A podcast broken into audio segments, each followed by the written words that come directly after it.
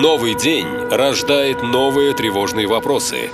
Как выжить? Что делать? Как избежать опасности? Чем это все закончится? Бежать или остаться? Что взять с собой? Как помочь родным? На все эти вопросы тяжело найти настоящие, правдивые ответы. Но мы сумели. Каждый день настоящий полковник предельно откровенно отвечает на ваши самые страшные вопросы.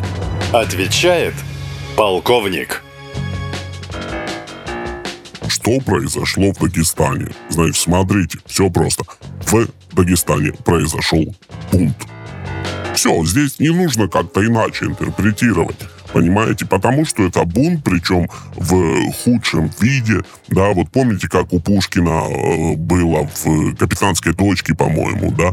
Э, русский бунт бессмысленный и беспощадный. Вот это именно то, что э, произошло в Дагестане на днях на аэродроме. Вот. Других интерпретаций быть не может. Все. Почему? Потому что, ну, реально ведь в Дагестане своя власть. Ну, все ведь это понимают. Ну вот зачем делать вид, что они живут по тем же законам, что и жители, например, какой-то, не знаю, Московской области, да, к примеру.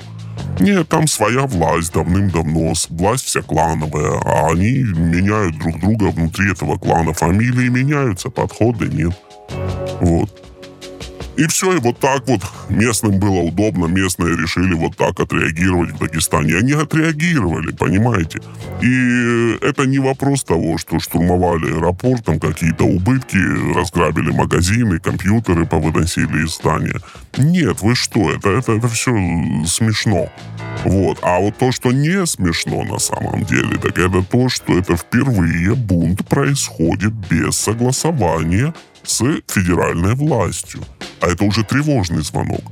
То бишь, какой бы ни был э, повод для этого бунта, но сам факт бунта, он очень многих в Кремле наконец-то разбудил. Вдумайтесь, вдумайтесь.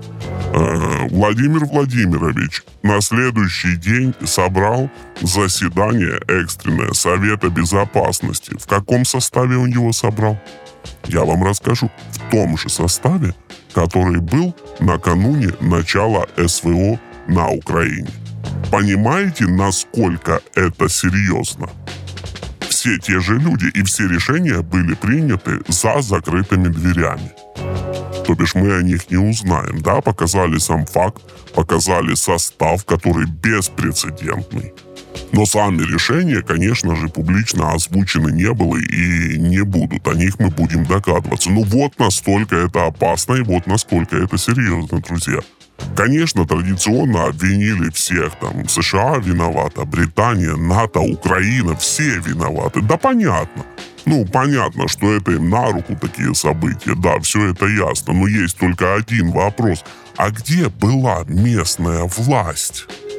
И как она это допустила, вот скажите? Вот где она была? А вы же помните, как когда-то там лет 30 назад арестовывали главу Дагестана в свое время, да? Я вам напомню, его арестовывали силовики из Москвы, которые прилетели на вертолетах специально для этой операции. В, в то время, когда шел матч за первенство России, по-моему, кубковый матч между дагестанской э, командой и Анжи из Грозного. Вот.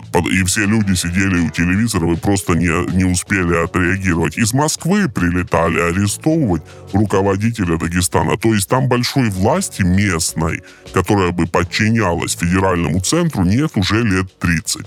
И сейчас это все вылазит наружу. Этот бунт очень тревожный звонок, вот, потому что повод может быть любой, а на самом деле вертикаль власти дала серьезную трещину, и сейчас эту трещину как-то будут ремонтировать, и мы за этим только можем наблюдать по каким-то косвенным признакам.